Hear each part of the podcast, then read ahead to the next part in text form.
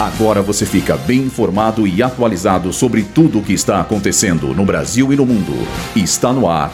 Boletim Rádio Gazeta Online. Itamaraty cobra a embaixada espanhola sobre ataques racistas a Vini Júnior. Governo federal lança edital para novo programa Mais Médicos. INSS libera consulta dos pagamentos de maio e as datas do 13º salário. Eu sou Julia Cartacho e esse é o Boletim Rádio Gazeta Online.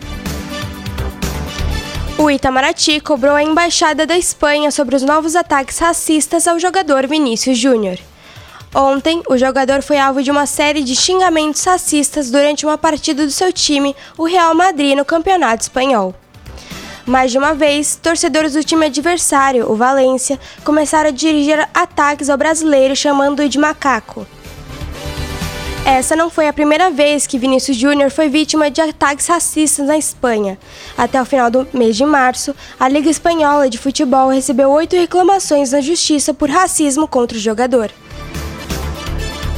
O governo federal emitiu um comunicado assinado também por outros órgãos públicos. Nele, os órgãos repudiam o acontecimento e cobram providências para que os autores dos xingamentos sejam punidos e para evitar que os ataques se repitam.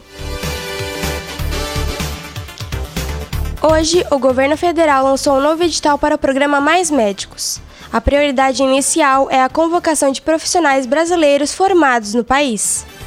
Já médicos formados no exterior, sejam eles brasileiros ou estrangeiros, também serão convocados, mas apenas para as vagas remanescentes. No edital constam quase 6 mil vagas a serem distribuídas em todas as regiões do país. Além disso, o novo edital consta com algumas novidades, como licença maternidade e paternidade e a especialização em medicina da família e comunidade. As inscrições começam na sexta-feira e se estendem até o dia 31 de maio. O INSS liberou a consulta do extrato dos pagamentos de maio, período que também será paga a primeira parcela do 13º salário a aposentados, pensionistas e beneficiários de auxílios do órgão.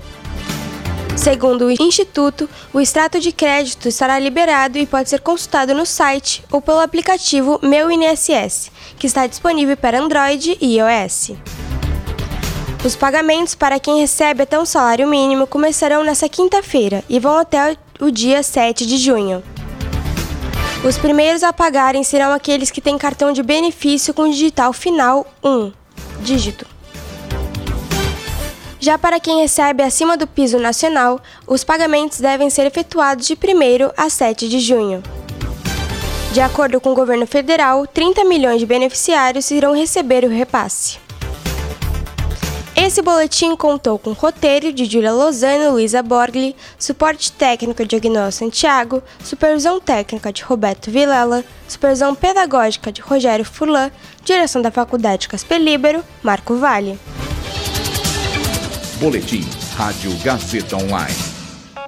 Rádio Gazeta Online. Você conectado.